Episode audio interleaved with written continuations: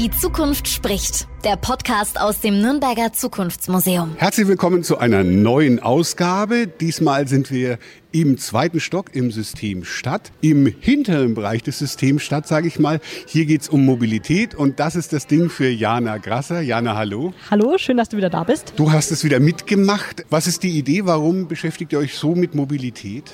Na, Mobilität ist natürlich gerade in aller Munde und geht jeden etwas an. Die große Frage ist, wie wollen wir in Zukunft mobil sein? Und ich glaube, da müssen wir heute Entscheidungen treffen, damit wir tatsächlich auch eine Mobilität haben, die wir haben wollen.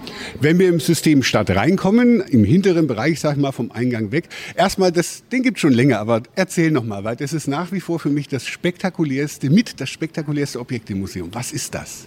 Ja, stimmt, der passt hier auch wirklich hervorragend rein. Das ist der Pop-Up Next, ein Flugtaxi, das sowohl Flugtaxi, aber auch Autotaxi sein kann. Das heißt, es kann komplett flexibel genutzt werden. Und die Frage dazu ist natürlich, wie viel Verkehr können wir in Zukunft überhaupt noch verantworten? Ist es eine gute Lösung, den Verkehr auch in die dritte Dimension zu verlagern oder übermannt uns dann einfach das komplette Verkehrschaos? Auch ein Flugtaxi brauchte das, wo wir jetzt draufstehen, eine abgegrenzte, äh, nein, nicht ganz quadratisch, rechteckige Fläche. Was ist das? Was du hier siehst, ist ein Standardparkplatz. Das sind die Standardmaße für einen Parkplatz, zweieinhalb mal fünf Meter. Das heißt, auf der Straße begegnet uns das an jeder Ecke mehrmals. Hier drin sieht es natürlich ziemlich groß aus. Gerade wenn du dir überlegst, dass viele Kinderzimmer kleiner sind als das. Oder wenn wir uns einmal umdrehen, das Pickup-Haus von hier von da vorne mit der Grundfläche von zweieinhalb Quadratmetern hier viereinhalb Mal Platz finden kann. Das heißt, können wir es verantworten, dass in Zukunft dem Auto noch so viel Platz in der Stadt eingeräumt wird? Eine Lösung sehe ich daneben. Ein mächtig cool aussehendes Fahrrad. Ist es nur ein Fahrrad? Was ist das? Das Mochi ist ein Fahrrad, das optimiert wurde für den gewerblichen Einsatz. Das heißt, das soll man gar nicht wirklich privat in der Garage stehen haben, sondern das sollen Firmen im großen Stil anbieten. Das könnte zum Beispiel ein, ein Sharing-System werden. Das ist ein neues E-Bike, das aber keine Kette und keinen Riemen hat. Das heißt, es hat einen neuartigen Antrieb, in dem ein Generator in den Pedalen sitzt und ein Signal an den Motor im Hinterrad gibt. Das macht dieses Fahrrad besonders wartungsarm und somit natürlich kann es viele Kilometer am Tag fahren, ohne kaputt zu gehen. Und es schaut auch mächtig cool aus. Warum kann man es noch nicht kaufen? Das ist gerade noch in der Entwicklung. Man kann es schon vorbestellen, aber bis man es kaufen kann, wird es noch ein bisschen dauern. Okay, vom Fahrrad gehen wir. Naja, doch, das ist ja auch eine Art Fahrrad hier. Ziemlich in der Mitte ja, es sieht halt aus wie ein Fahrrad, eine Mischung aus einem Fahrrad und einer Ape, die italienischen Kabinenroller. Was ist das? Ja, ein bisschen wie eine Ape, aber man muss trotzdem noch selber treten, weil auch das hier ist ein E-Bike. Wenn du dich nochmal umdrehst, da sehen wir wieder den Parkplatz. Die Frage ist jetzt, kann dieses City Queue eine gute Alternative fürs Auto sein? Weil von dem würden hier drei oder vier auf diesem Parkplatz Platz finden. Ja, locker, würde ich sagen. Ne? Die Kiste hinten drauf, ne, da kann ich meine Einkäufe machen. Hat das irgendeine Art E-Unterstützung oder muss ich komplett treten? Nee, es hat eine Batterie. Also ich bin sogar Probe gefahren und äh, ja, es fühlt sich, also es tritt sich sehr leicht. Man kann sogar auch mit einem vollen Kofferraum noch leicht durch die Stadt düsen.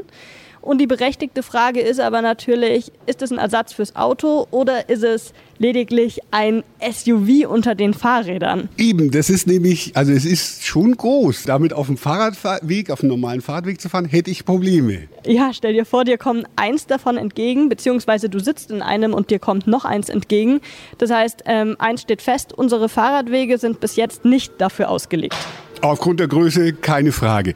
Wir gehen weiter zu etwas, was man schon hören kann. Cool. Ein Autosimulator. Was ist das? Das sieht so aus. Hier handelt es sich um einen Fahrsimulator zum autonomen Fahren. Das heißt, wenn du dich hier reinsetzt, kannst du zuerst selber durch eine Stadt fahren und wirst mit verschiedenen Ereignissen konfrontiert, die du meistern musst, bevor die künstliche Intelligenz übernimmt. Die Frage ist dann, wie reagiert die KI? Einmal, wenn sie schlecht trainiert ist und wie gut wird sie, wenn sie gut trainiert ist, wirst du ihr irgendwann vertrauen können, weil im Prinzip, wenn du in dem Auto sitzt, vertraust du ihr ja dein Leben an. Das Ganze ändert dann mit einer kleinen Besucherumfrage, wo wir genau das herausfinden wollen. Wie stehen unsere Besucher und Besucherinnen denn zum autonomen Fahren, wo bis jetzt noch ziemlich viele ethische Fragen offen sind und auf jeden Fall geklärt werden müssen. Hast du schon einen ersten Trend? Kannst du was verraten, was bislang die Besucher gesagt haben? Bislang sind unsere Besucher ziemlich angetan von der KI, können sich gut vorstellen, dass die Autos in Zukunft autonom fahren und sie die Zeit dann besser nutzen können.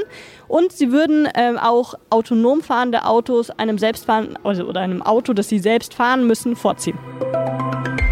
Gleich daneben steht was, kenne ich. Ein Skateboard. Darunter ist aber ein Skateboard ohne Räder. Was ist das? Hier siehst du das Hoverboard wenn wir Glück haben, da hinten in der Projektion, da kommt dann auch die Filmszene, wo Marty McFly in Zurück in die Zukunft genau auf diesem Hoverboard durch die Stadt schwebt. Das, wer weiß, wann es das gibt. Aber das Skateboard darüber scheint mir realistischer zu sein. Ja, das gibt es auch. Allerdings dürfen wir es natürlich hier in Deutschland nicht auf der Straße fahren. Was wir aber fahren dürfen, sind zum Beispiel E-Roller. Beliebt im Einsatz für kurze Strecken. Das heißt, es ist so die letzte Meile, um die es geht.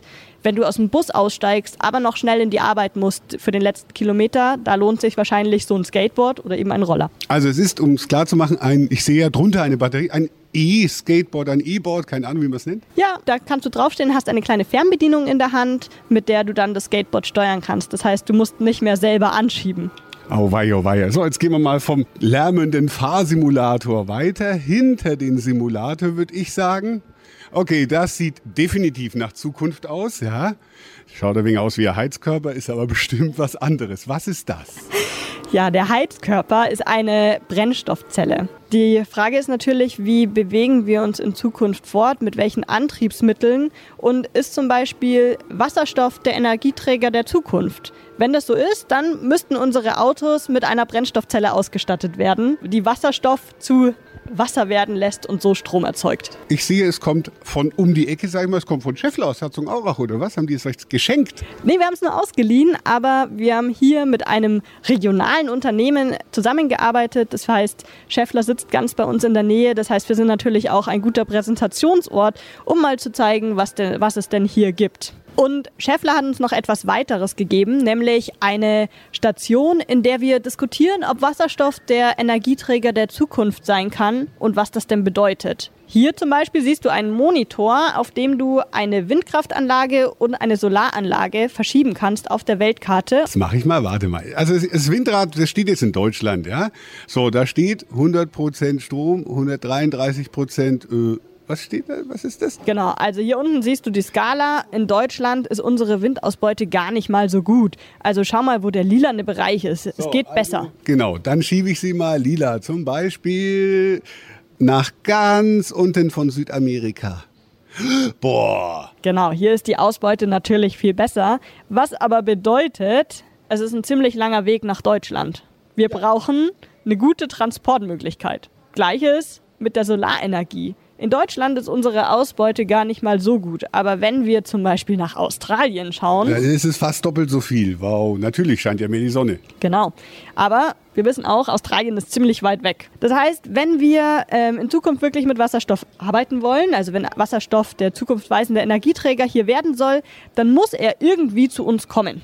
Wir brauchen also Transportmöglichkeiten. Da gehen wir mal in den anderen, den nächsten Monitor. So, Infrastruktur kann man da drücken und dann sieht man was. Hier siehst du verschiedene Möglichkeiten, wie Wasserstoff zu uns kommen kann, nämlich zum Beispiel durch Pipelines, es kann auf dem Schiffsweg oder auch mit LKWs zu uns kommen. Und da gibt es noch einen Knopf, da habe ich jetzt mit Wasserstoff irgendwie keine Vorstellung. Landwirtschaft. Hä?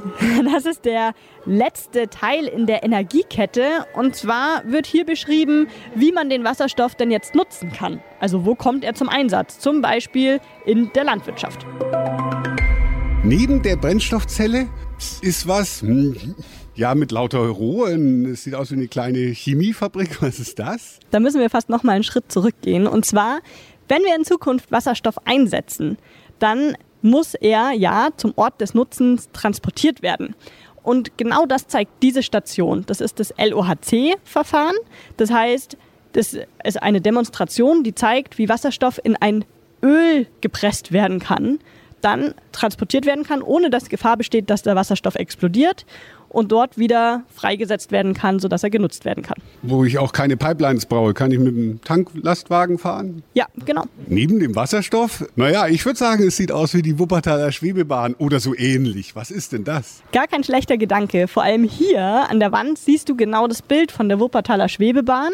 Die Autobahn greift genau dieses System auf und schlägt vor, den Verkehr in die dritte Dimension zu verlagern, aber diesmal anders als der Pop-up Next. Das würde aber bedeuten, wenn diese Kapseln hier oben an Schienen fahren, dann wird der Platz darunter frei. Und was machen wir mit dem frei gewordenen Platz? Vielleicht Parks bauen.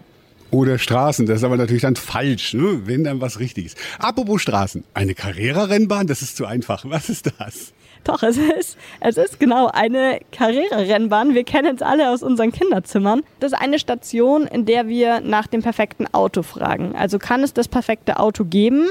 Man kann hier entweder alleine oder zu zweit jeweils ein Auto konfigurieren und wählt aus, welche Form das Auto hat, mit was es angetrieben wird, welche Reifenart man hat. Und man soll entweder so schnell oder so sparsam wie möglich an sein Ziel kommen. Ja. Naja, als Junge würde ich natürlich sagen, ich fahre so schnell wie möglich, aber das ist ja nicht der Sinn der Sache, ne? Naja, das kriegst du vorgegeben. Ob du schnell oder sparsam sein musst, kriegst du vorgegeben. Aber egal welche Konfiguration du wählst, du nimmst immer bestimmte Nachteile in Kauf. Und welche Nachteile nimmst du denn in Kauf? Das ist hier die Frage. Wird dann alles angezeigt. Es gibt auch keinen Regler, wie man es sonst von der Carrera-Bahn kennt, sondern einen Monitor, mit dem man das bedient. Ja, wir mussten hier in der Ausstellung natürlich auf Nummer sicher gehen, weil du weißt es bestimmt noch von früher, diese Autos, die fliegen so schnell aus der Kurve. Ähm, das ging hier natürlich nicht.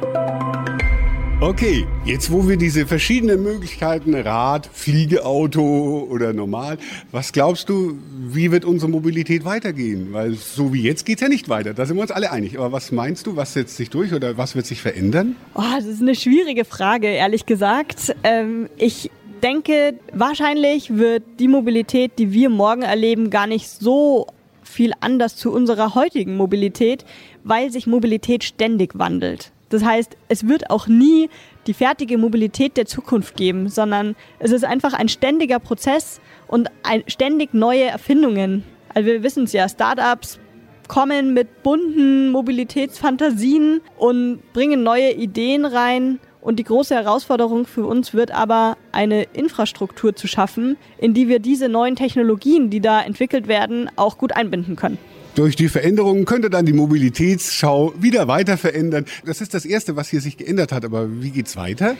Das ist die erste Teilneueröffnung eines Ausstellungsbereichs und wir werden dieses Jahr noch zwei Neueröffnungen haben. Einmal in Körper und Geist mit der Hirn-Computer-Schnittstelle und in Raum und Zeit, ähm, wo es Neues zum Mond geben wird. Besonders wichtig, weil das natürlich ein Grundbaustein unseres Konzepts ist. Als Zukunftsmuseum müssen wir uns ständig wandeln. Das heißt, wir arbeiten hier auch wirklich stetig an Veränderungen der Dauerausstellung. Ja, wer ist ein historisches Museum? Da gibt es nicht viel Neues, ne? Ja, genau. Also natürlich durch unser Thema bedingt. Dankeschön, Jana Grasser. Schön gemacht, die Mobilität. Viel Spaß noch dir hier im Museum und mach's gut. Ja, danke. Schön, dass du hier bist. Die Zukunft spricht. Der Podcast aus dem Nürnberger Zukunftsmuseum.